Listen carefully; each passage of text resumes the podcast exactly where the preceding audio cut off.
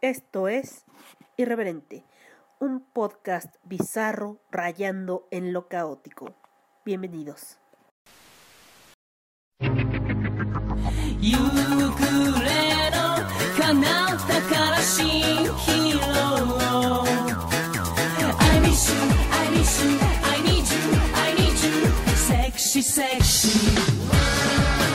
Este podcast es vulgar y grosero. Las voces célebres son pobres imitaciones y por su contenido nadie debe escucharlo.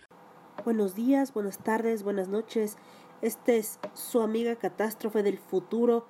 Hoy estamos a 18 de agosto del 2020 y estoy a punto de presentarles uno de mis primeros podcasts. Lo subo porque tenía, bueno, hasta el momento tiene más de 200 escuchas y es una una este una comparación entre Old Boy Old Boy la película coreana y el remake póngale unas comillas gigantes en eso del remake de Old Boy versión estadounidense porque después salieron diciendo que no era un remake que era una reinterpretación. Entonces estoy emperradísima en esta fecha que grabé este podcast que fue el primero de febrero del 2017 la catástrofe del pasado estaba emperradísima pero esta catástrofe que hoy les habla la del 2020 la superviviente a dos pandemias aún sobrevivió a un terremoto dos no me acuerdo y a un colapso o algo así pulmonar. Aquí sigue jodiéndole la vida a algunos y alegrándose a otros. Ya saben, un poco de esto, un poco de aquello. ¿Por qué no? Ah, antes que nada, saludos a Piñatas Quetzal, besitos. Saludos a Chava, que siempre me escucha. Saludos a la caja de Pandora. Vayan, vayan, vayan ahí los cursos son en línea, así que ustedes si vienen de Irlanda, si vienen de España, si vienen de Estados Unidos, no importa, vayan, pueden tomar su curso de velomancia, su curso del péndulo, su curso de el tarot y pues nada más mandan su inbox en Facebook a la caja de Pandora y boom, listo. Ahí les informarán de los precios, las fechas, etcétera, etcétera, etcétera. Y pues creo que eso es todo. La última vez que revisé mis estadísticas, España me había escuchado bastante. Y prontamente voy a hacer un episodio especial acerca del 16A, Madrid 16A. Y de los antivacunas y de Bill Gates y de todo esto que es medio no sé, me saca un poco de contexto y un poco de mis casillas y un poco, bueno, soy yo. O sea, soy intolerante en algunas cosas y ustedes lo saben. A veces... Por eso este es mi podcast. en fin, les mando un fuerte abrazo. Gracias por escucharme en Irlanda, en España, en Estados Unidos desde donde quiera que me escuchen, un gran y fuerte abrazo, bien satanizado, digo, bien sanitizado. Y. Y pues nada, ya saben que a millones de kilómetros no les puedo mandar ningún virus. o eso creo. Así que no están coartando nuestras libertades de expresión. Porque para eso existen los podcasts, los videos, y miles de formas de expresarnos sin tener que tocarnos. Yo sé que a veces hay mucha gente que necesita tocarse, pero para mí es un poco incómodo. Creo que ya estoy hablando de más. Entonces los dejo con la catástrofe del pasado y eso es todo. Besitos y nos vemos en el futuro. Bueno, más bien nos escuchamos en el pasado. Bye bye.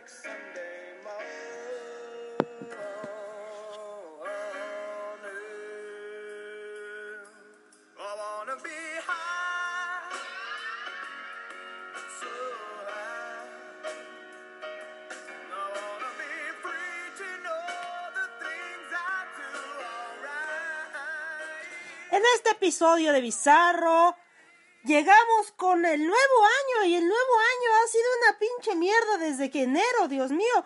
Le dice, quítate que ahí te voy al pinche 2016. Nos está cargando la chingada en enero, pero no hay bronca, todavía tenemos 11 meses más para valer una tonelada de riata. Pero no se preocupen, Ahora vamos a tratar, pues es que les quería hacer un resumen del año, de lo que va de este mes, que ha transcurrido, pero la neta es tan deprimente, tan deprimente que vale madre, no de verdad.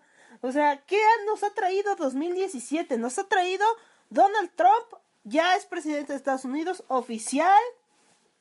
El gasolinazo que trajo a México, saqueos y quemas de negocios y un chingo de madres que no debería de haber. También el dólar está puta madre, o sea, por las nubes. Aparte de eso, ya nos están mandando, no sé, el cemento, los ladrillos y demás para que construyamos el muro, papá. O sea, ya, ya, ya es un hecho. Ese muro va a estar ahí. Que finalmente pues ya había como una bardita ahí, ya la habían puesto, ya, ya lo estábamos como aceptando, visualizando, pero ahora va a ser más bien de concreto, ¿no? En fin, eso nos ha traído, aparte de eso, nos ha traído muerte y sangre y lo que el 2016 dejó, el 17 lo está mejorando, lo está empeorando, no sé qué carajo nos separa lo que sigue del año, ¿no? Porque nuestro amado líder todavía tiene este y el otro año para jodernos aún más. Así que, don Copete Peña Nieto, obviamente, pues veremos qué nos, nos depara esto. Nos depara esta situación tan deprimente. Pero no se preocupen, amiguitos. Basta de tristezas, basta de enero. Ya empezamos febrero, ya vamos a empezar febrero. Y en febrero les voy a traer algo súper bonito porque va a ser el mes titulado El amor no existe. Así, así, a la verga el pinche amor. Porque en el siguiente podcast, no quiero adelantar mucho, pero vamos a hablar de, de un especial de películas de por qué el amor no existe, en el cual vamos a hablar de Blue Valentine y tal vez de alguna otra película en la cual nos demuestra que el pinche amor no existe. Porque así es esto, así es la vida. Y... ¿Y qué más? ¿Qué más? Ahora, no sé por qué, me...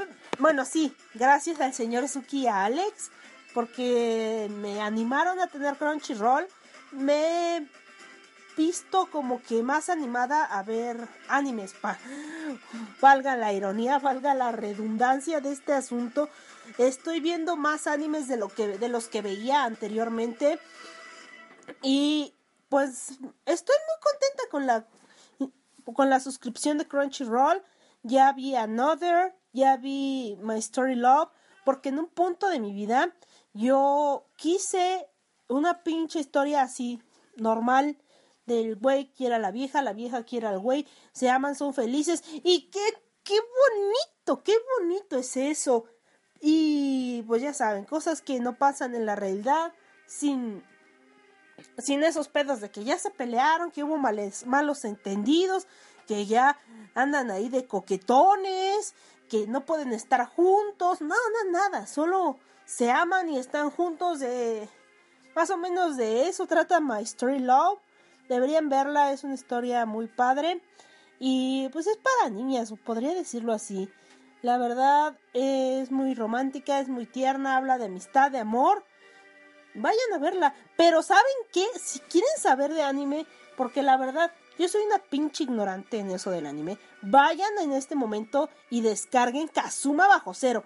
Esos chicos sí saben de anime, sí saben de lo que hablan, no como yo que soy una pinche neófita, o sea, si apenas he visto como tres animes este este mes, bueno, estos, estos meses que he tenido la suscripción. Por cierto, hay uno nuevo que se llama All Out, que es de unos chicos que juegan rugby. Y creo que esa es mi onda, ¿no? Gente, animes de gente que se supera a sí misma, que este, que le echa ganas y que trabaja en equipo o trabaja sola, pero para ser mejores y para ser buenos deportistas. Eso ¿Cómo chingados me encanta? Y eso que yo no era una persona de animes deportivos realmente. Yo más bien era de shonen o shoujo.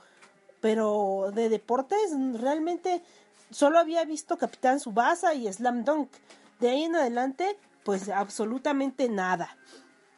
Ahora que ya me incorporo otra vez un poco a este mundo del anime, me encontré con Another que también es un muy, muy buen anime. A mí sí me gustó porque me recuerda un poco a, a, este, a este otro anime que se llama Historias de Fantasmas, que te cuentan como que historias por separado y está muy, ¿cómo se diría?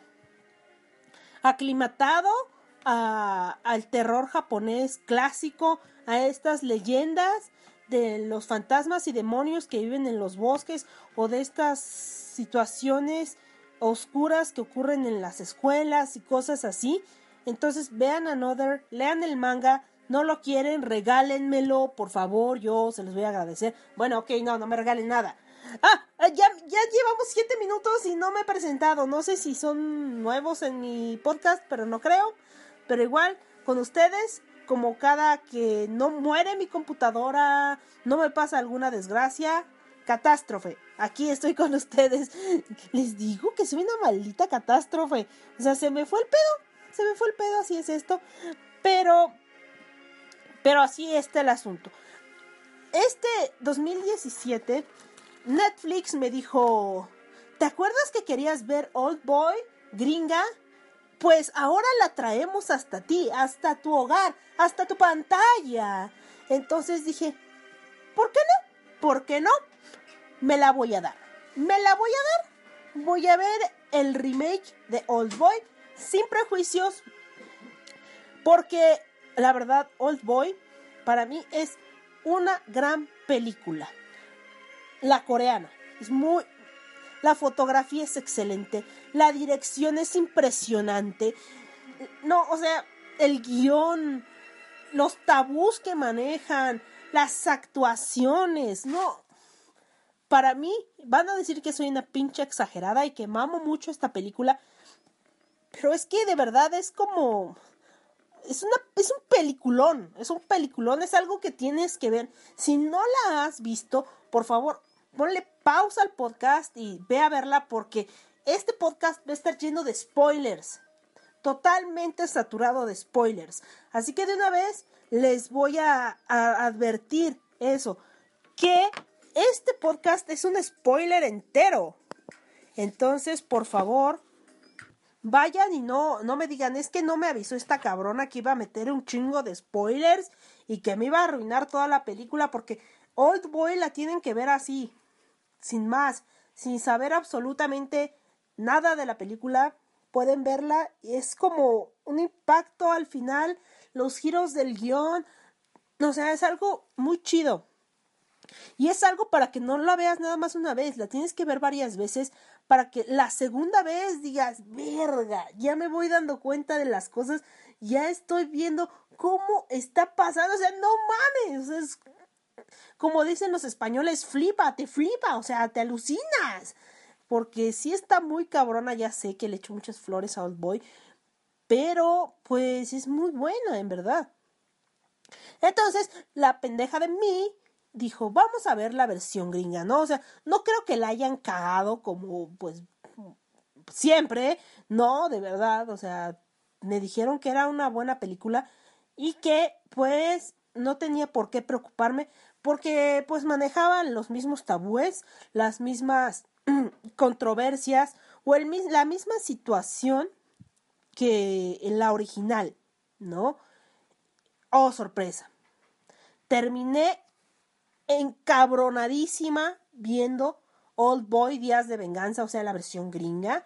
Ya quería, ay, no, ¿por qué? Dije, ¿por qué me hice esto? ¿Por qué? O sea, no.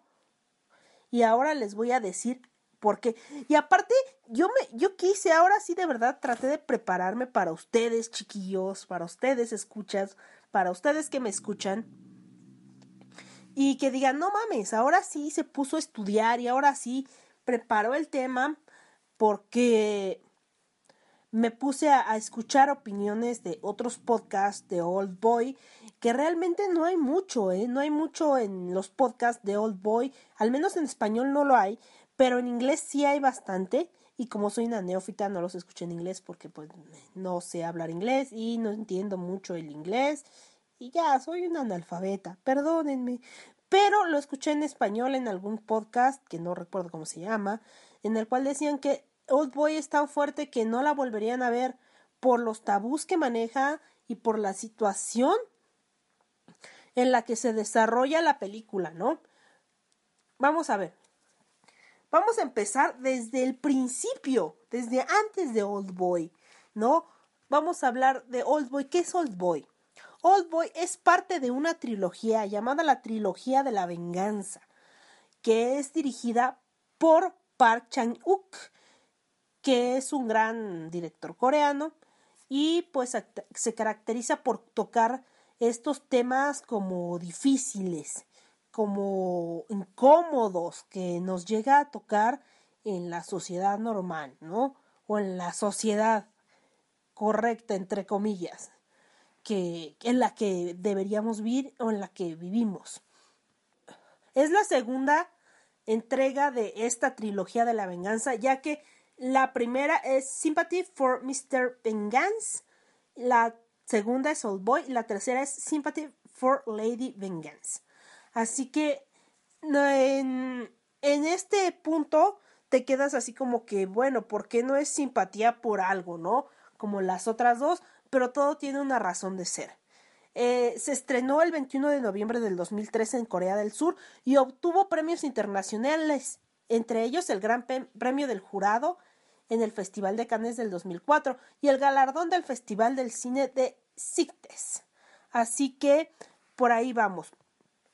Aparte de eso, Old Boy cuenta con, ya dije, la dirección de Park Chan-wook, y la producción de Lim Seng-jong, el guion de Wang Jong Jong, perdón, yo no soy muy buena en eso del coreano, Am Jong-young y Park Chang-wook, que también participó en el guion.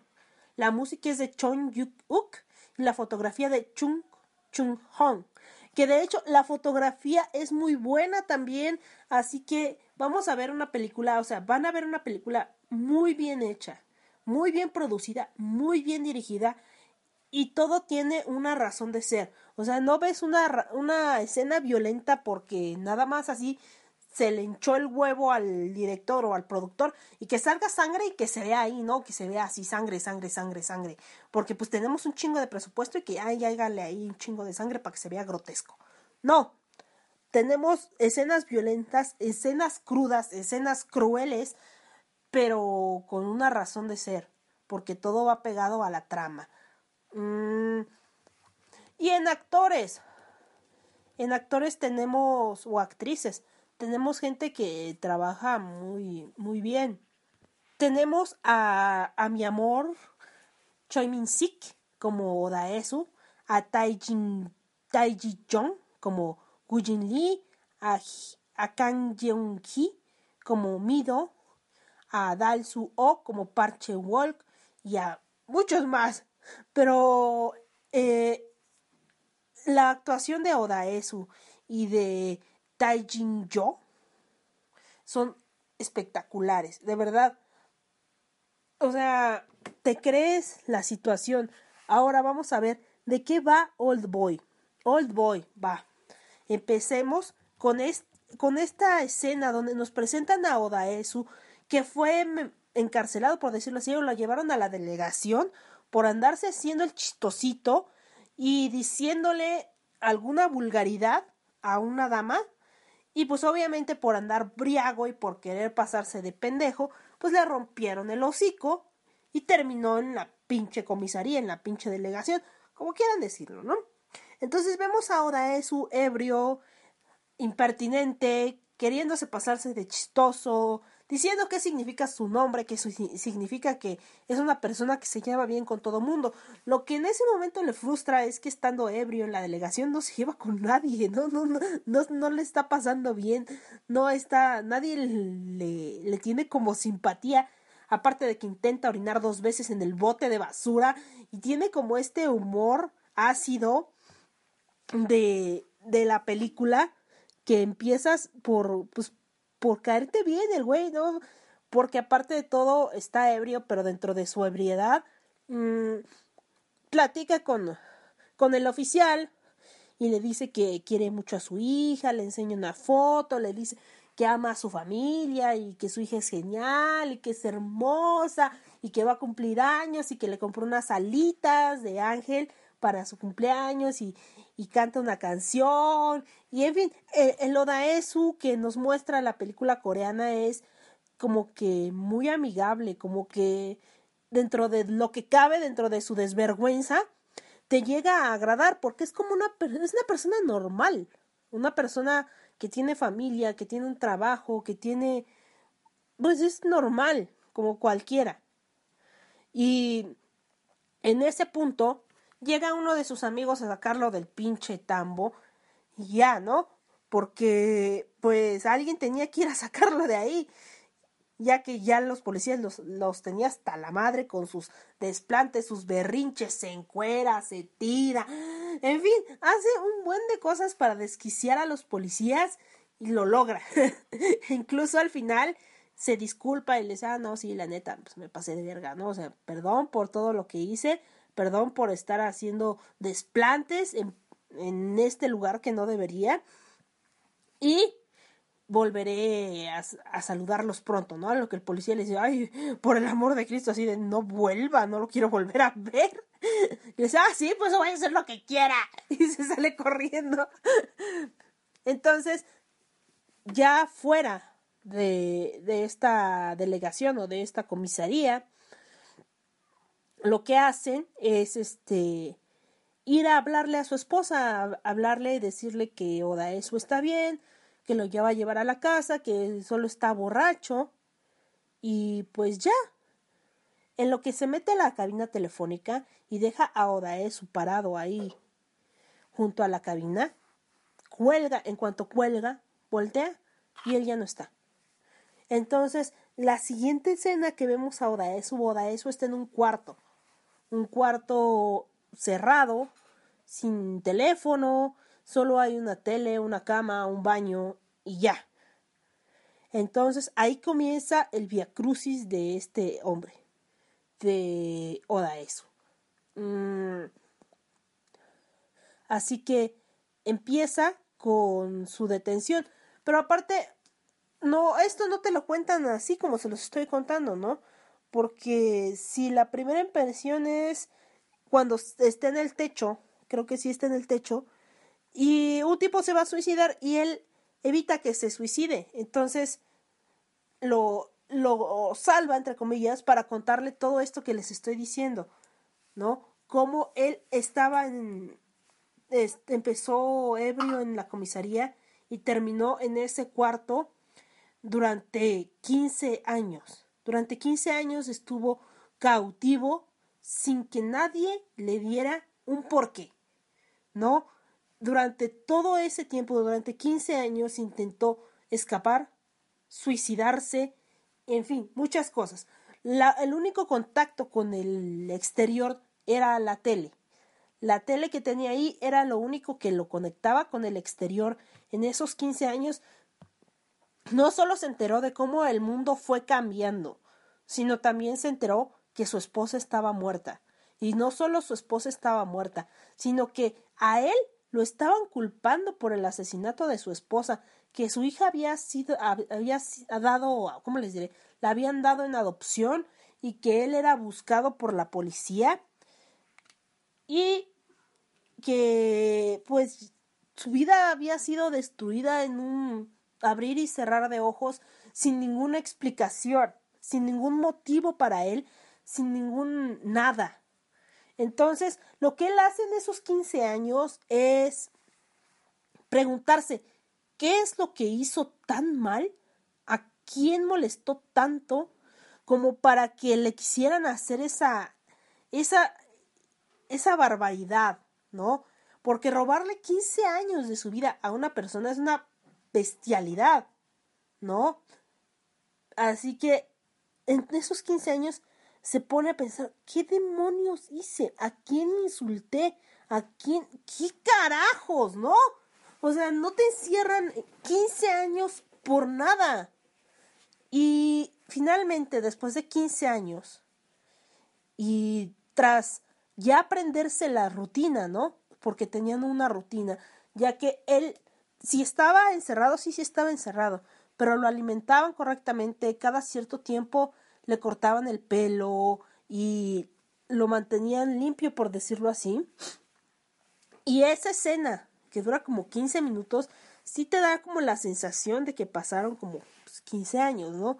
Por ves la transformación de Odaesu, de cómo se va preparando y cómo él mismo, o sea, piensa que no no hay algo tan malo que pudo haber hecho como para que le fueran a hacer eso y eso lo va enojando, lo va frustrando, por decirlo así, porque no encuentra una razón lógica, una razón sana, bueno, una razón por la cual él esté sufriendo eso. Así que tenemos a Odaesu frustrado mal, ¿no? Y finalmente, después de 15 años, lo dejan salir. Lo dejan salir y se encuentra en este techo con este hombre que se va a suicidar al cual rescata y después de platicarle toda su historia de cómo estuvo 15 años encerrado y de cómo se sentía, eh, lo dejó ahí. Y el tipo le dijo, ay, ¿no quieres saber por qué me voy a suicidar? Dice, no, me vale madre, yo nada más quería hablar con alguien, o sea, si quieres aviéntate, muerte, me vale verga. Y sí, se mata el tipo con un perrito, eso es lo que me frustra, ¿por qué el perrito? O sea, pobre perro. Sí, ya sí, perdón. Eh, y, y entonces vamos a lo siguiente, ¿no? Odaesu buscando la razón por la cual él, él estuvo tanto tiempo encerrado. Y los giros del destino lo hacen llegar a un restaurante, o al parecer así, un restaurante en el cual conoce a una chica que hace sushi. Y esta chica, pues, le sirve sushi y ahí viene una de las escenas más icónicas de esta película, que es cuando, bueno, de por sí, dentro de su ropa y dentro de como lo dejaron ahí en el techo de, de este edificio, él llevaba consigo dinero y llevaba un celular. Entonces, él va a comer sushi y suena el teléfono. Cuando suena el teléfono y pregunta quién eres, le responden, ¿te gusta tu ropa? Y él cae inconsciente. Pero antes de que caiga, caiga inconsciente, ahí viene la escena épica, ¿no? Odaesu comiéndose un pulpo vivo. Está comiendo un pulpo vivo. Y dentro de la plática que tiene con ella, le dice que no muchas mujeres hacen sushi porque las mujeres tenemos las manos calientes. Y que es raro que una mujer tenga las manos frías, pero ella sí tiene esta cualidad y que por eso pues sí puede ser como una chef de sushi, por decirlo así, una hacer sushi. Entonces, en cuanto le dicen, ¿te gusta tu ropa? Él cae inconsciente. ¡Pop! Así, como una papa. Entonces, ella lo cuando ella lo toca, cae inconsciente y lo lleva a su casa, ¿no? Lo lleva a su casa y le dice que qué pasó, que quién es, que qué es lo que le ¿Qué pasó? ¿Qué, qué, qué, qué onda con este güey que llega al restaurante y de repente cae inconsciente sin alguna explicación? Y comienza a ayudarlo porque él le platica parte de, de su historia, le platica cómo perdió 15 años de su vida y ahora lo que quiere es saber quién lo metió ahí. ¿Quién lo metió ahí? Y pues dentro de lo que cabe, tiene como cierta idea de dónde estuvo, ya que durante 15 años lo, lo fueron alimentando con lo mismo, diario comía lo mismo. Y de esta forma va a varios lugares donde venden comida, donde venden esta, estas empanaditas de carne que me gustan un chingo, pero no me acuerdo cómo se llaman. Así que va a buscar estas empanaditas de carne y, por fin encuentra, ¿no? encuentra dónde es este lugar. Aparte de que contacta con su amigo, el que lo fue a sacar de, de la cárcel. Y, y pues le da como esta situación, ¿no? Por fin encuentra el lugar donde lo tenían encerrado y armado únicamente con un martillo va en busca de respuestas. Cabe destacar que estas son de las escenas como que más violentas dentro de, de la película ya que entra con el martillo, con todo, ¿no? O sea, le pega, mata a uno al primero con, el con un martillazo en la cabeza. Y hasta que llega a, a su destino, ¿no? Al que maneja el lugar, al que, al que sabe qué pedo, al que, al dirigente o al que, ¿cómo les diré? Al jefe, al gerente del lugar, para preguntarle por qué estaba ahí, ¿no? y lo tortura, sí, lo tortura de una forma pues bastante gráfica, pero no es vulgar. O sea, sí ves a Odaesu arrancándole los dientes con el martillo, pero no ves en sí a, él arrancándoselo. O sea, o sea ves la escena donde levanta el martillo y cuando lo arranca solo se ven los dientes en la computadora pero se ve con la raíz, la sangre y todo eso. eh, que tú dices, ah, no mames, aguanta, güey. O sea, no es necesario ver cómo le está arrancando los dientes porque pues lo estás viendo, bueno, estás viendo el resultado de, ¿no? Es como que, no mames. y pues ahí tenemos otra de las escenas que es la pelea en el pasillo cuando trata de salir de ahí, ya que él obtuvo lo que quería porque el gerente en realidad no sabe por qué los encierran, solo les dan como un cassette de, bueno, quiero que encierres a tal persona por, pues, no sé, por tantos años. Y le da la grabación. No, no le da la grabación, creo que ni siquiera le da nada. Solo le dice que no tiene ni puta idea y a él solo le pagan por tener a la gente ahí. Que no tiene nada. Sale de ahí.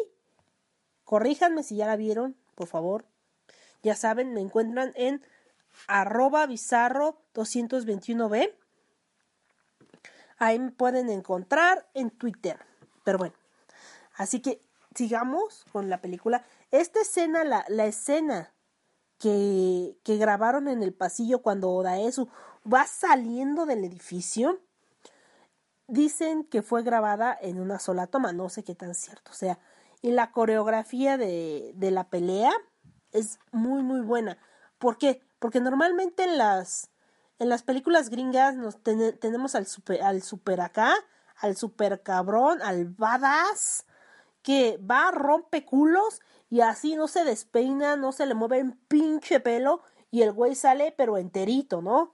Aquí tenemos a un Odaesu bastante, pues sí, se ha ejercitado dentro de lo que cabe, sí está fuertecito, pero pues no mames, son 20 cabrones, obviamente lo dejan bien madreado, lo dejan en las peores situaciones, O sea, le pegan, se ve que le pegan, o sea, se ve una pelea más o menos o lo más pe- apegado a una pelea normal, a una pelea real. Porque no es ese cabrón que así, ahorita me mato 30, 40, 50 y ¿sabes qué? Ay, sí, me, me pegó aquí y me salió un moretoncito, o sea, ay, la reina del baile. No, o sea, se ve la sangre, se ve puteadísimo Daesu y logra salir de este edificio ya muy jodido, con una puñalada en la espalda y casualmente por ahí pasa un joven muchachito muy agradable, muchachito tranquilo, que lo ayuda a subirse a un taxi y le dice que le da mucho gusto verlo, ¿no? Verlo de nuevo y que pues lo va a volver a ver y que espera que, que pronto, ¿no? Que pronto se vean y ya. Entonces cuando él escucha su voz y escucha su nombre así de, ¿por qué me conoce? ¿Quién es? ¿Por qué estaba aquí? Entonces es cuando le salta la pregunta que tal vez él sepa algo de por qué estaba encerrado o tal vez hay algo con ese chico, ¿no?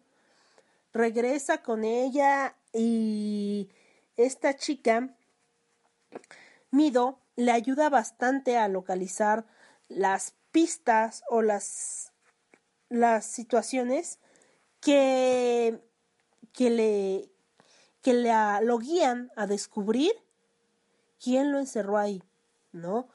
Y todo esto ocurre también con la ayuda de uno de sus amigos que finalmente descubren que los, la situación los lleva aún más atrás, ¿no? Más atrás de, de, de su encierro. A cuando eran chicos, a cuando eran colegiales. Algo pasó. Algo pasó cuando transfirieron a Odaesu a su nueva escuela. Él era, pues ya saben, de esos chicos jocosos que se quieren llevar con todo el mundo y que todo el mundo les quiere hablar. Y pues así era Odaesu.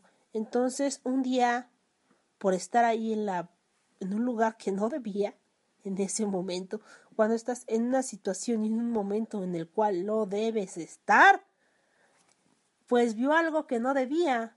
Y no solo vio algo que no debía, sino también propagó un rumor. Y ese rumor fue el que arruinó la vida de dos personas. Entonces, de ahí viene, ¿no? De ahí viene esta situación que lo llevó a terminar 15 años encerrado. Creo que es algo muy drástico, pero eh, el chico al que le arruinó la vida, por decirlo así, este, pues quería venganza y la venganza no es de, del principio que nosotros estábamos con Odaesu, porque el director sabe jugar muy bien con el espectador, porque tú crees que desde el principio tú estás con el bueno, entre comillas, ¿no? Que estás viendo cómo el bueno se está vengando de sus años de cautiverio, porque en realidad la venganza no es de él, la venganza es de Tai Jin-jo. Tai Ji-jong, eso. Ay, no sé pronunciarlo. Bueno, de Tai. de él. De él es su venganza. ¿Por qué? Porque Odaesu, ahora sí, ahí viene el super spoiler, uno de los super spoilers. Odaesu vio cuando él estaba teniendo relaciones con su hermana. Entonces, él empezó a decir que, eh, bueno, propagó el rumor de que estaba cogiendo con alguien y que era una puta y que, en fin, tonterías así. Y después de ese rumor salió el rumor de que estaba embarazada de su hermano y ella se embarazó psicológicamente ya que de verdad lo creyó, creyó, ella misma creyó el rumor y su cuerpo comenzó a actuar y empezó a, hacer lo que la mente humana es tan cabrona de sugestionarse.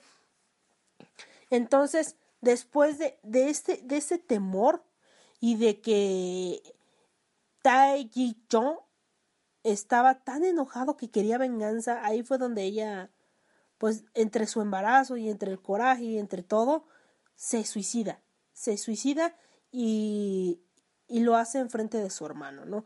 Una de las últimas fotografías que toman de, de su hermana es ella tirándose del puente.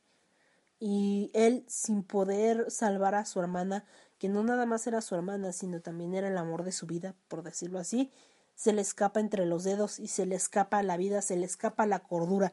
En ese mismo momento, cuando muere su hermana, muere parte de su humanidad, como yo lo veo, parte de su cordura, parte de su vida se acaba ahí y comienza esta, esta de verdad, por esta faena por encontrar a Odaesu y por chingárselo. Y no nada más se lo chinga metiéndolo 15 años, porque al final, ¿no? De estas escenas, lo, lo bonito, bueno, lo bueno, no sé cómo, no podría decirlo bonito. La parte buena, por decirlo así, de Old Boy es todo, toda la, todo el trasfondo que te maneja Old Boy, ¿no? Porque hay una parte que te dicen, eh, ríe y el mundo reirá contigo, llora y llorará solo, ¿no? Dices, pues sí, ¿no? Cuando estás bien, ahí están todos, y cuando estás mal, pues chingate, porque pues te rascas con tus uñas. También hay una frase que dice él que si tan solo soy una bestia, por lo menos tengo derecho de seguir viviendo. También te manejan una situación con las hormigas. Odaesu tiene alucinaciones en las cuales hormigas le salen de la piel y le corren por todos lados y obvio no hay hormigas, solo es una alucinación. Lo que Mido le dice es que las personas que se sienten solas alucinan con hormigas porque tal vez las hormigas van en grupo y ellos se sienten solos. Se sienten solos y a ella no le ha pasado eso, le miente, le miente. Dice que ella nunca ha tenido alucinaciones con hormigas, aunque a pesar de, de que de la situación de Mido, porque Mido no ha tenido una vida fácil. Ah, es una hija adoptiva, eh, por decirlo así. Sus papás no la trataban nada bien, se ha sentido sola y, y dentro de lo que cabe, pues sí ha tenido también alucinaciones con hormigas. En fin, todo esto nos lleva a la escena final y no solo eso, es que durante la trama, durante la película, vemos como este Tai Chi Chong persigue a Odaesu como un sabueso, ¿no? Y lo tiene monitoreado, lo tiene micrófonos en su zapato, a donde va hay una cámara, siempre está bien vigilado. Y recuerdan el, ya sé que lo estoy contando todo así de a dispar, todo revuelto, pero pero quiero contarles así como, cómo disfruté la película en sí, ¿no? Y cada, y conforme va, les voy contando, voy recordando escenas de la película y voy recordando cosas y digo, no mames, o sea, es un, es un peliculón, un peliculón con todas las letras. Este, hay una escena donde este, el chico, al que, bueno, el, el hombre al que le arrancó los dientes se va a vengar, ¿no? Se va a vengar como se venga. Se venga tratando de violar a Mido. Y la encuera, va y va con otros güeyes y la toca. Y Odaesu pues llega a tratar de salvarla. Y pues no lo logra muy bien, ya que pues lo lo deshabilitan o lo noquean a los primeros, eh, al primer, a, la, a cuando trata de hacerlo, pero el otro recibe una llamada que evita que siga haciendo eso. Más tarde, a Odaesu le mandan la mano del, de la persona esta que trató de violar a Mido, ¿no? Porque le dice que en el trato con el sujeto este que dirigía el lugar, no había ningún acuerdo o no había ninguna razón por la cual él tocara a Mido. Entonces, por respeto a él y por respeto a Mido, le cortó la mano y, y se la mandó. Porque, pues, no era algo que este Tae tenía preparado. O sea, no era algo que él hubiera planeado, entre comillas. Así que pues no, otra vez volvemos al final, donde él explica más bien este Odaesu cree tener las respuestas, cree tener esta, las razones, ¿no? Él cree que después de que él esparció el rumor y su hermana estaba embarazada, este chico mató a su hermana y después culpó a Odaesu, cosa que él le explica que no es cierto, ¿no? Que, que no, él, él no la mató, ¿no? Eso es algo estúpido para él, o sea, eso no es gracioso, porque aparte el chico se ve totalmente normal, entre comillas, ¿no? O sea, no se vea que, no se ve que es un chico desquiciado, loco, no, es algo como normal. Y, y pues ya, le dice todo eso y le dice, bueno, ¿crees que nada más obtuviste la respuesta y ya me voy a suicidar? Porque ese era el trato. Él descubría la respuesta correcta y él se suicidaba. Pues, él dice que esa no es una respuesta correcta o no tiene las respuestas correctas porque no hizo las preguntas correctas. La pregunta no era por qué lo encerraron, la pregunta era por qué lo dejaron ir. Si ya lo tenían ahí, lo tuvieron 15 años encerrado, ¿por qué no era más fácil matarlo, torturarlo y ya a la verga? No, no. Aquí hay algo más, algo más.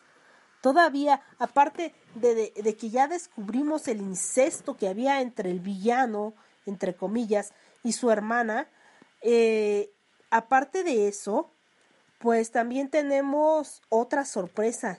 Una sorpresa que es como que bastante perturbadora.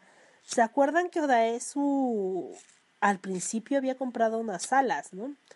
Bueno, para evitar que Mido lo siguiera, habló con el, el gerente este del lugar donde lo tenían y le dice que pues le pide de favor que le eche la mano. Bueno, le eche la mano y ya le cortaron la mano. Ah, perdón, perdón, perdón. Este, que le ayude teniendo a Mido encerrada en lo que él va a, encarar al, al, villano, a este Taiji Yo. Así que la tienen encerrada en un cuarto muy similar al en el cual él pasó 15 años. Pero lo que no sabe es que, pues sí, le cortó la mano, pero le pagó muy bien al sujeto. Entonces, él no está ni enojado con el con Taiji y yo y este ni nada, sino fue un negocio. O sea, le vendió prácticamente la mano. Pero todo sigue como coludido con esta situación y le dice, bueno, dentro de la caja que está, ah, hay una caja en, el cuarto donde se encuentra Mido, un re, parece de regalo, abre la caja y lo primero que ves son las alas. Y dices, no mames, no es cierto, no, desde ahí te empiezas a, no, a decir, no, no, no, o sea, no. y, y entonces Odaesu abre a su vez la caja que tiene ahí frente a él. Y ahí hay un álbum fotográfico de su familia, de su hija y de cómo poco a poco va creciendo y de cómo poco a poco se va transformando de su hija, bueno, se va transformando su hija en una mujer. Y esa mujer sí es alguien que él conoce, es Mido, esa Mido con la que le ayudó a encontrar la razón por la cual estuvo encerrado, la que lo apoyó, de la cual se enamoró, con la cual tuvo sexo. Entonces, él le pone en una pantalla así grandecita donde pueda ver bien cómo él los grabó teniendo sexo, ¿no? Y le dice, cuando tú corriste el rumor de que mi hermana estaba había tenido sexo conmigo y que estaba embarazada, ella se embarazó psicológicamente y no fue mi pito, por decirlo así vulgarmente, que lo que lo embarazó, lo que le embarazó fue tu pinche lengua. Y por eso todo terminó como terminó. Tú eres el responsable y tu lengua es lo que causó nuestra desgracia. Si tú te hubieras quedado callado, ¿y sabes por qué no recuerda, no recuerdas? Porque cuando nos viste ahí, no es porque te haya hipnotizado, no es porque te haya borrado el recuerdo, es porque simplemente se te olvidó, porque no era tu pinche asunto y no tenías por qué meterte en mis pedos o en mi vida, en nuestra vida, igual se metió, igual los pasó a chingar, ¿no? Cuando se da cuenta de lo que está pasando, Odaesu le suplica que lo mate, le suplica que por favor acabe con su vida, que él va a hacer lo que él quiera, va a ladrar como perro, se va a arrastrar, de verdad, lo que él quiera, pero que no le diga a Nido lo que está pasando en realidad. Él, obviamente, esa es su, su coronación, el punto álgido en el cual él culmina la venganza, ¿no? Ahí lo arruina, lo jode de por vida. Y y eso le dice, mi lengua, mi lengua te, te, molesta, no, no, hay pedo, me la corto, me la corto, no, no vuelvo a hablar en mi puta vida, pero no le digas a Mido lo, lo que está pasando, ¿no? No la arruines a ella también. Y pues cumple su palabra, cumple su palabra y se suicida. Oda eso se corta la lengua. Y pues de las escenas finales o el... Mmm, no es prólogo lo que sigue en la explicación, este Odaesu contacta con la hipnotista, porque aparte, pues después de haber sido programado durante 15 años para reaccionar y para hacer lo que lo que él el otro quería que hiciera, lo que Tai Chi Chong quería que hiciera, pues pues dice que que lo al menos va a tratar de olvidar contacta con esta hipnotista y, y le pide por favor que lo haga olvidar, ¿no? hacen un ejercicio muy simple, ¿no? Recuerda cuando estabas en el rascacielos, cierra los ojos, recuerdas que estás ahí frente a está, estás parado frente a una ventana muy grande y en ese en ese en ese reflejo se encuentra el Odaesu, el monstruo, el Odaesu que sabe toda la verdad, el Odaesu que no, no puede estar tranquilo. Entonces se da media vuelta y conforme se va alejando va envejeciendo 10 años. Cuando cumple 70 años muere. De esta forma el Odaesu limpio y puro queda vivo y el monstruo muere, ¿no? Aquí hay varias teorías. Hay una de las que dice que en realidad lo que murió ahí fue el Odaesu bueno, el Odaesu puro y que Odaesu con esa culpa, con esa carga, se quedó íntegro, ¿no? Y que pues de esta forma nunca va a ser feliz y solo lo pasó a joder más la terapista, la hipnotista. Mido nunca se entera de la situación y pues se quedan juntos. Se quedan juntos Yoda es su sin lengua. se queda, ya no, ya no puede hablar, no puede ser más miserable. ¿No? ¿Cómo puedes hacer a alguien más miserable después de eso? Y es ese tabú, ¿no? Ahora, ya, ya me alargué un chingo porque de verdad Old Boy es la mamada. Ahora vamos a pasar a Días de Venganza. Ojalá y de verdad no quiero alargarme mucho con Días de Venganza Old Boy que salió en 2013.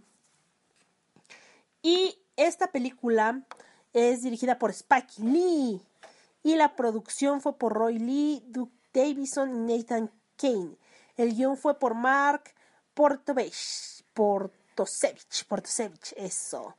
Y no está basada, no, no está basada, perdón, me enfurezco. Dice que está basada en Old Boy, pero el director dice que no es un remake, por decirlo así, es una reinterpretación.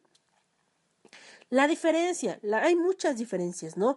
En la trama es súper diferente y pues es, ¿cómo les diré? La vulgarizan un chingo, ¿no? Como ellos sí tienen varo para sacar este, sangre, sí hay un chingo de sangre, pero es bien vulgar, es bien soez y desde el principio, cuando te empiezan a, presentar a Odaesu, bueno, que no es Odaesu, es Joe no sé qué pendejada. Joe, no sé qué pitos, ¿cómo se llama?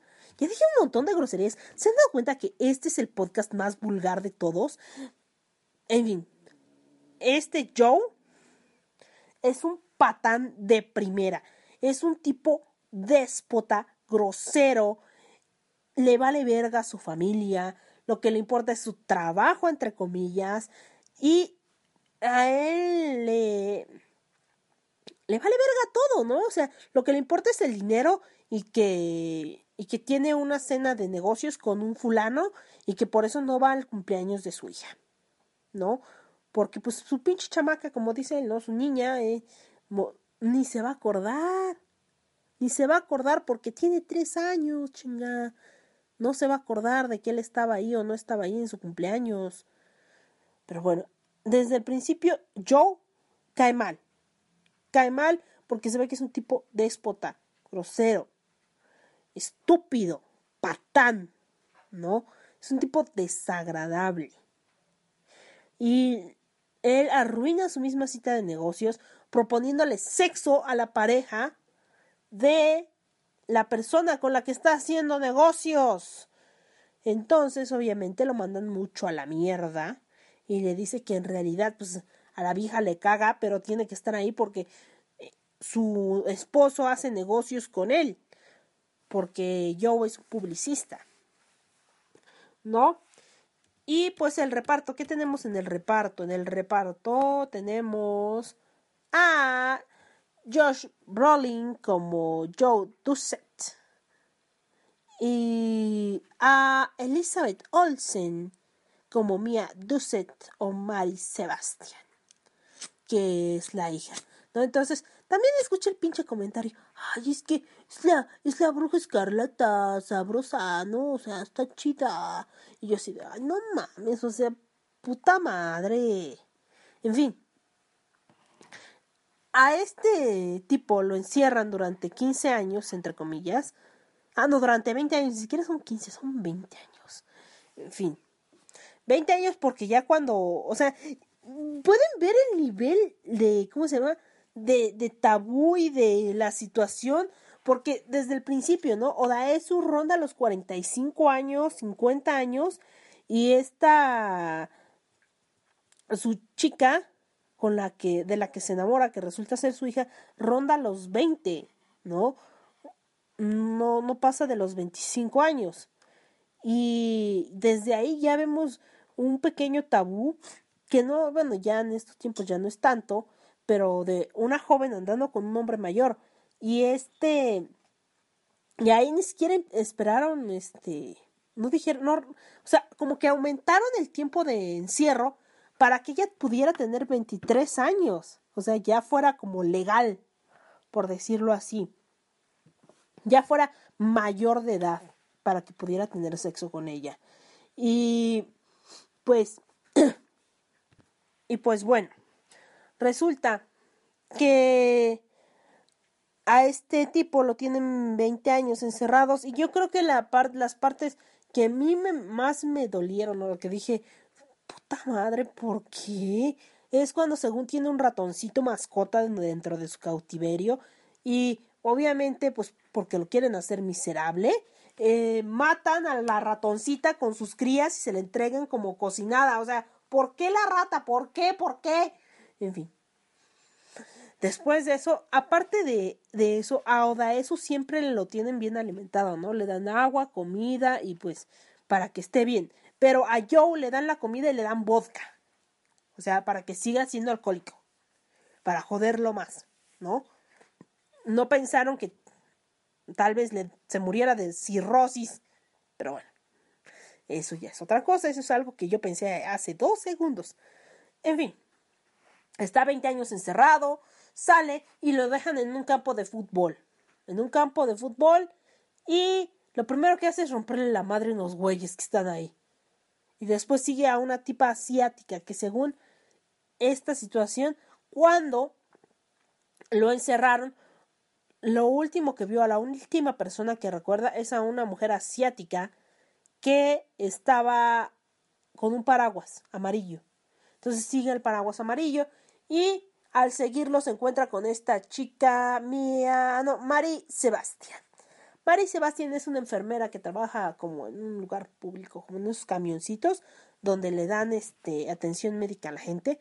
Trabaja en unos camioncillos. Mm, y pues lo ve muy mal y lo intenta ayudar. Él la manda a la verga y pues de todas maneras le da su tarjeta por si se lo ofrece, ¿no? Por si necesita algún médico en algún momento. Pues bueno, pues resulta que él va a ver a su amigo y toda la onda y en un momento él se deshidrata, no sé qué pedo y tiene que ir la vieja esta a rescatarlo. Y lo ayuda, le da atención médica, lo lleva a su casa y igual le ayuda a, a encaminarse o a resolver por qué, por qué lo encerraron, ¿no? Una de las pistas que ella descubre es el tono de su celular. El tono de su celular es muy característico y ella, utilizando SoundHound, una de estas aplicaciones que te dicen qué música es, descubre que es el himno de una escuela. Y de esta forma dan con la escuela en la que él iba y descubren la tragedia, la tragedia.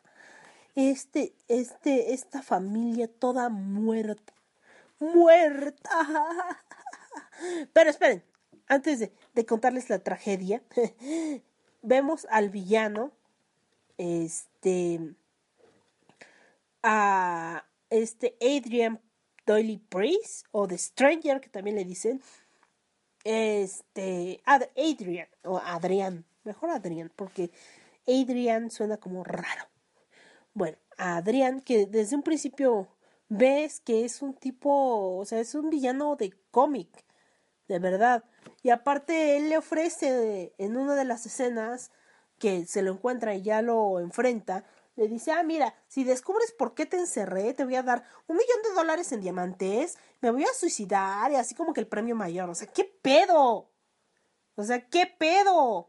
Vulgarizan toda la pinche película y la escena del martillo es, ah, ¿por qué? ¿Por qué? ¿Por qué hicieron eso? O sea, no. Aplican la del superhéroe americano y el güey casi sale entero, ¿no? pura mamada. La escena de la tortura, cuando se supone que Odaeso le arranca los dientes, en la gringa, el, el gerente este es Samuel L. Jackson. Esa escena es súper incómoda, o sea, ay, no sé cómo decirlo, o sea, sí he visto gore, pero es como que, no, no, no sé, no está padre, no está padre, en serio, no lo está. No está nada padre esa madre. Y pues, ¿qué esperábamos, no? Eh, la escena que en Corea se filmó en un sola toma, pues la gringa le hicieron en varias tomas, cosas así como que, "Ve, X, ¿no? Está bien, las acepto. La acepto, ¿no? Entonces, de ahí nos vamos directito al final con todo y spoilers. ¿no? Porque no vale la pena eh, profundizar en esta película que no tiene ningún pinche mensaje, no tiene ningún sentido, solo buscan el tabú y el morbo en sí, pero ni siquiera el tabú y el morbo como podríamos verla en la original, no, sino afuera, ¿por qué el villano tenía que ser homosexual? O sea, no me explico, ¿por qué? O sea, ¿por qué no podría ser un hetero normal? Bueno, no normal, bueno, normal, a lo que me refiero con normal, un hetero que se vea, pues, como cualquier tipo. Hay, los homosexuales también son normales, obviamente, pero este eh, se veía medio desquiciado. O sea, un homosexual desquiciado tiene que ser el malo, ¿no? Madres, ya estoy quemando mi casa, perdónenme. O sea, sí, ¿por qué tenía que verse desquiciado y gay? O sea, ¿no puede ser un desquiciado no gay? No sé podría pasar. También hay gente desquiciada. O sea, no sé por qué. Yo siento que es una forma de satanizarlo. O sea, de satanizar la, de la homosexualidad. Sino de. como de. ¿Cómo diré? No sé. Como de encasillarlo, ¿no? El malo tiene que ser gay, no puede ser hetero. En fin. Eh, eso tampoco me gustó. me pareció un poco homófobo, tal vez es mi forma de verlo. Y no sé, en fin. Eh, el, la situación fue que este Joe vio a la hermana de Adrian teniendo sexo con un hombre mayor, lo cual, pues se lo dijo a todo mundo. Y obvia- obviamente, ¿quién se va a coger a alguien a mitad del puto patio? O sea, y aparte no quieres que te vean. Por Dios. En fin, mm, los vio cogiendo a su hermana y a un hombre mayor, que resultó ser su padre. Esto se dio a conocer después de un tiempo y el papá, pues para proteger el honor de la familia, mató a la esposa, a su hija y trató de matarlo a él. ¿Por qué? Porque el papá no nada más estaba cogiendo a su hija, también se estaba cogiendo a Adrian. Sí, Adrian, su hermana y su mamá mantenían una relación amorosa con su papá. Ese es el tabú. Y pues, obviamente, el director de, de la película termina con un final que para él es moralmente correcto, ¿no? Para él es lo, lo que debería de haber terminado Old Boy. Es como si te dijeran, a ver, escoge tu película y ponle el final que tú hubieras querido, ¿no? El final que hubiera sido agradable para ti. Que sea como acorde a tus a tu pensamiento moral. ¿En qué termina Old Boy Días de Venganza? Él se suicida, Adrian se suicida, le da el dinero y pues sí, le dice que si la actriz que la niña que vio que en teoría era su hija, no era su hija, obvio, era una actriz contratada y que su hija era pues Mary, Marianne o Mary no sé qué, que ella es mía en realidad y y ya, se destapa todo eso y le dice lo que pasó con su familia, todo triste, se mata y, ya no se mata. Y el dinero que le dan se lo da Mía o María o como chingados le quieran decir a su hija y le da la mayor parte a ella y lo que le sobra se lo paga al gerente este, a Samuel L. Jackson, para que lo encierre de por vida y le manda una carta mía diciéndole que él hizo algo muy malo que lo va a pagar toda su vida y que se merece un hombre más chido, mejor, que vea por sus intereses y que sea muy feliz. Así termina Old Boy. Sí, así. Nada más. No más. Entonces, no hay un epílogo. Eso, ¡ay! Ya me acordé. No hay un epílogo. No hay una explicación. Las escenas de violencia son vulgares, son muy obvias, todo te lo quieren meter así como que con cucharita y así bien masticado para que pues uno que es el espectador, eh, como es el embo, pues lo entienda porque pues no hay otra forma. Y, y pues ya, eh, yo me quedé muy enojada, muy molesta. Ay, ay, al fin entiendo a los que lloraron con Ghostbusters, la nueva. O sea, no, no puede ser. O sea, dicen que es un remake y después me dicen, no, es que es una reinterpretación. Una reinterpretación, mis huevos. Si me hubiera, si hubiera escuchado eso desde un principio, que es una pinche reinterpretación de un de un fulano y que lo hizo como él se le hinchó el huevo, no hubiera visto Old Boy. Bueno, la nueva. Días de venganza o como chingados le quieran decir. Y. Y pues sí, yo ya sé que ya les arruiné las dos películas, pero espero que hayan escu- escuchado mi consejo anterior y antes de escuchar el podcast hayan ido a ver la película original y se hayan llevado esta sorpresa, este impacto y estos giros de guion, cómo, cómo los ves. Aparte, el soundtrack es bueno y no sé, tiene muchas cosas buenas. Old Boy, la del 2003. La del 2013 obviamente es algo empaquetado, picado y comercializado para que en el occidente o para que la gente de vea con sus prejuicios y vea la forma correcta en la cual terminó la película, ¿no? El tipo arrepentido viviendo encerrado toda su vida y su hija siendo feliz y siendo un buen padre, entre comillas, ya que nunca fue un pinche buen padre, o sea, ni siquiera cuando de verdad estaba afuera era un buen padre, era un pinche patán. O sea, no, nunca fue un buen padre. Y así es como yo terminé haciendo un pinche coraje magnífico con Old Boy. Y pues nada, ya son las 12.25 y ya me alargué un chingo con esto. Pero, pues nada, nada más que eso, no vean el remake.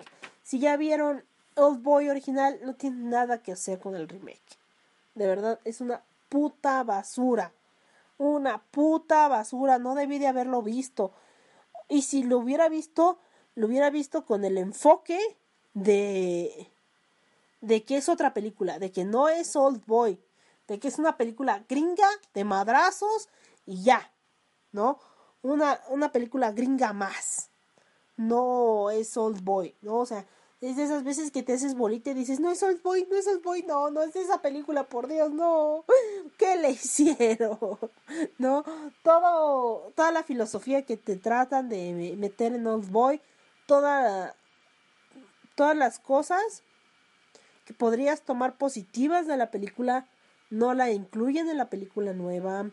Este solo es sexo, sangre y rock and roll. No, no hay rock and roll.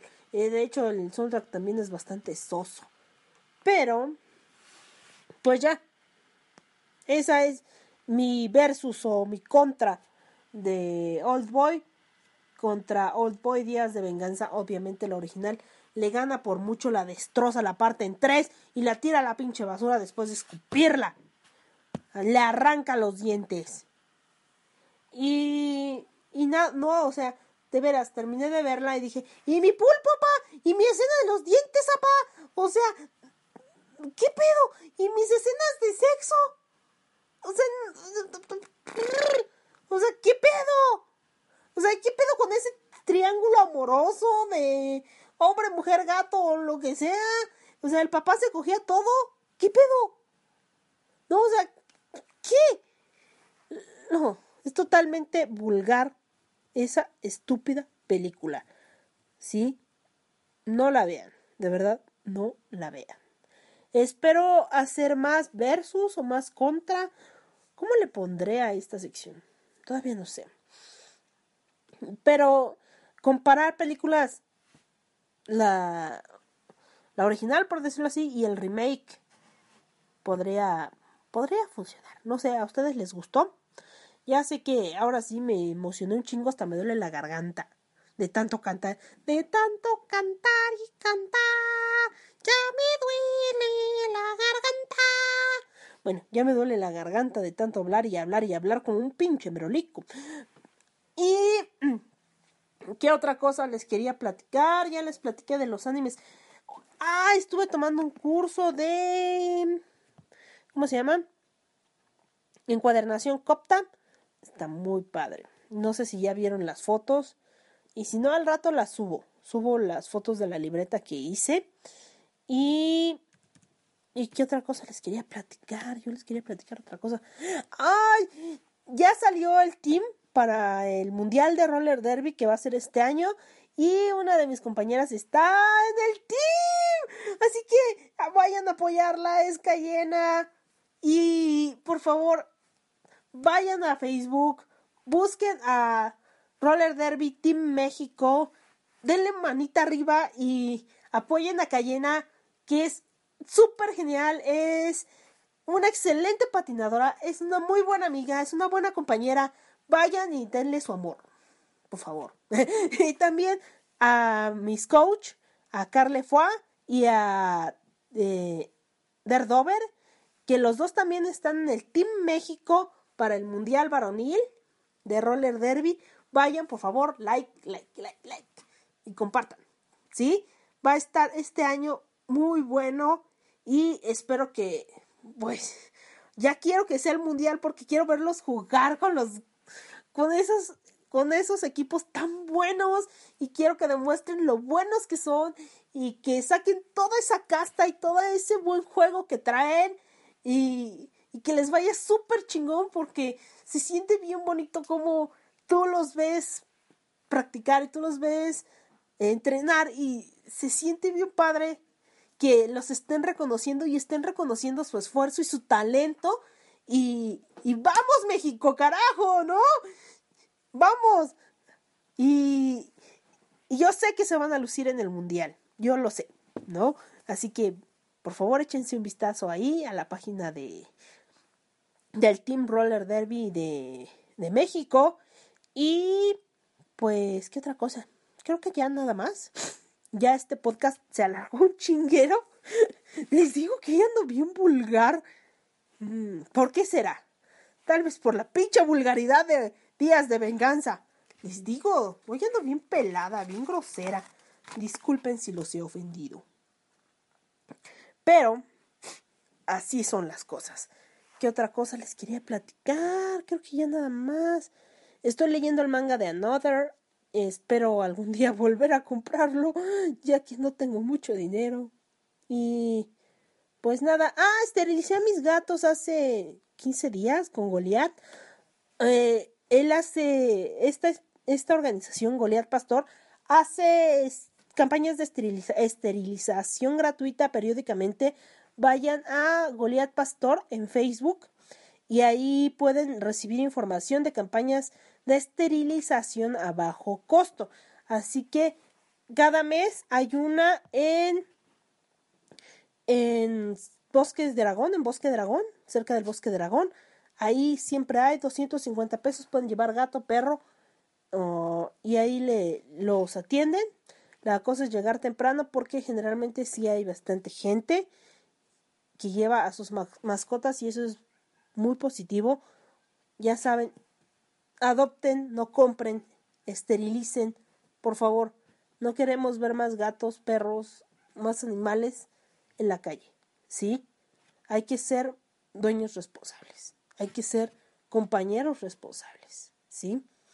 Así que por favor, adopten, esterilicen, ¿sí? Si no pueden adoptar o esterilizar, este, bueno, si tienen mascota, esterilízala, no mamen.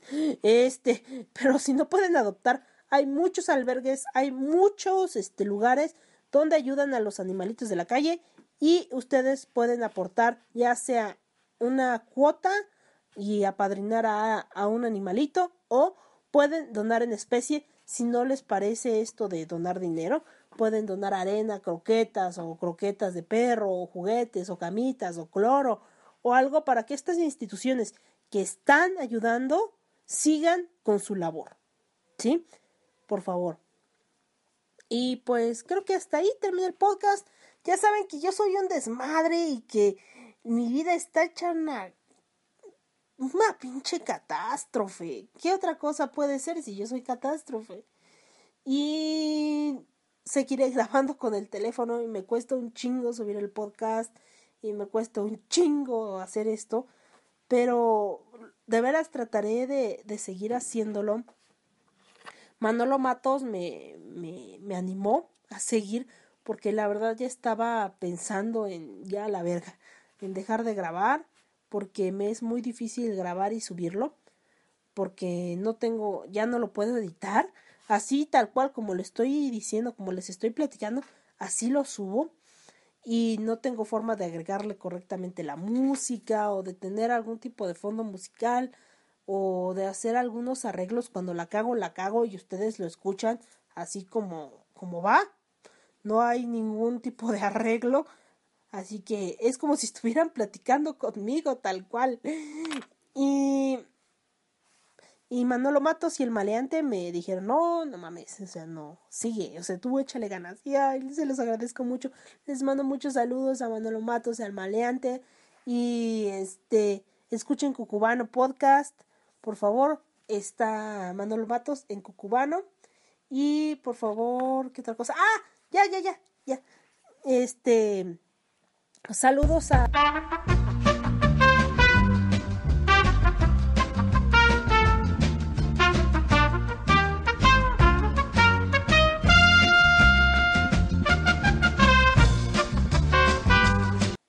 Saludos al señor Suki, a Dislexia, a Gunsmith Alex. Gracias por el consejo de, de, de animarme a suscribirme a Crunchyroll. Ha sido una de las mejores decisiones. Es como mi Netflix, pero con anime. Y gracias a ustedes, ahora ya he descubierto que me gustan los animes de deportes. Gracias. Así, corazoncito, corazoncito. Y a ver, ¿qué más? Creo que hasta ahí se acaba esto. Hasta aquí se acaba esto. Ya saben, me pueden contactar en Bizarro221B en Twitter y también busquen la página en Facebook. Es el podcast Bizarro B0. Ahí le dan like a la página. Normalmente, si no subo contenido de, del podcast, subo otras cosillas de roller, de gatos. Ya saben lo que me gusta. Y espero que también les guste a ustedes. ¿Qué otra cosa? Pues nada más. También estamos en iTunes. Busquen Bizarro B0. Suscríbanse o no sé cómo se diga eso para que les lleguen los podcasts así como los voy subiendo. Se descarguen automáticamente y lo puedan escuchar en iTunes. Y pues creo que ya. Los voy a dejar con una canción de Fate No More. Por si ustedes lo, lo identificaron cuando inició el programa, también era una canción de Fate No More que fue Easy. Ahora les voy a dejar Just a Man o a Man, no sé cómo le digo, Just a Man. Ahorita que me acordé, no sé por qué, yo sé que nunca me escuchan, pero igual. Ah, otra cosa, otra cosa. Saludos a África, yo sé que me estás escuchando, Afri. Gracias por el apoyo y ella me recomendó un programa que todavía no descargo, pero ella me va a apoyar, yo lo sé. Gracias, Afri, y gracias por estarme escuchando y por esperar los episodios que voy subiendo, ya sea cuentagotas, pero le voy a echar más galleta. Sí, ya verás. Y este. Y les dejo con otra canción de Fake No More. Y nos vemos con ustedes. Estuvo como cada 15 días o cada que no le pasa algo horrible. Catástrofe. Así que los dejo con esta canción de Fate No More.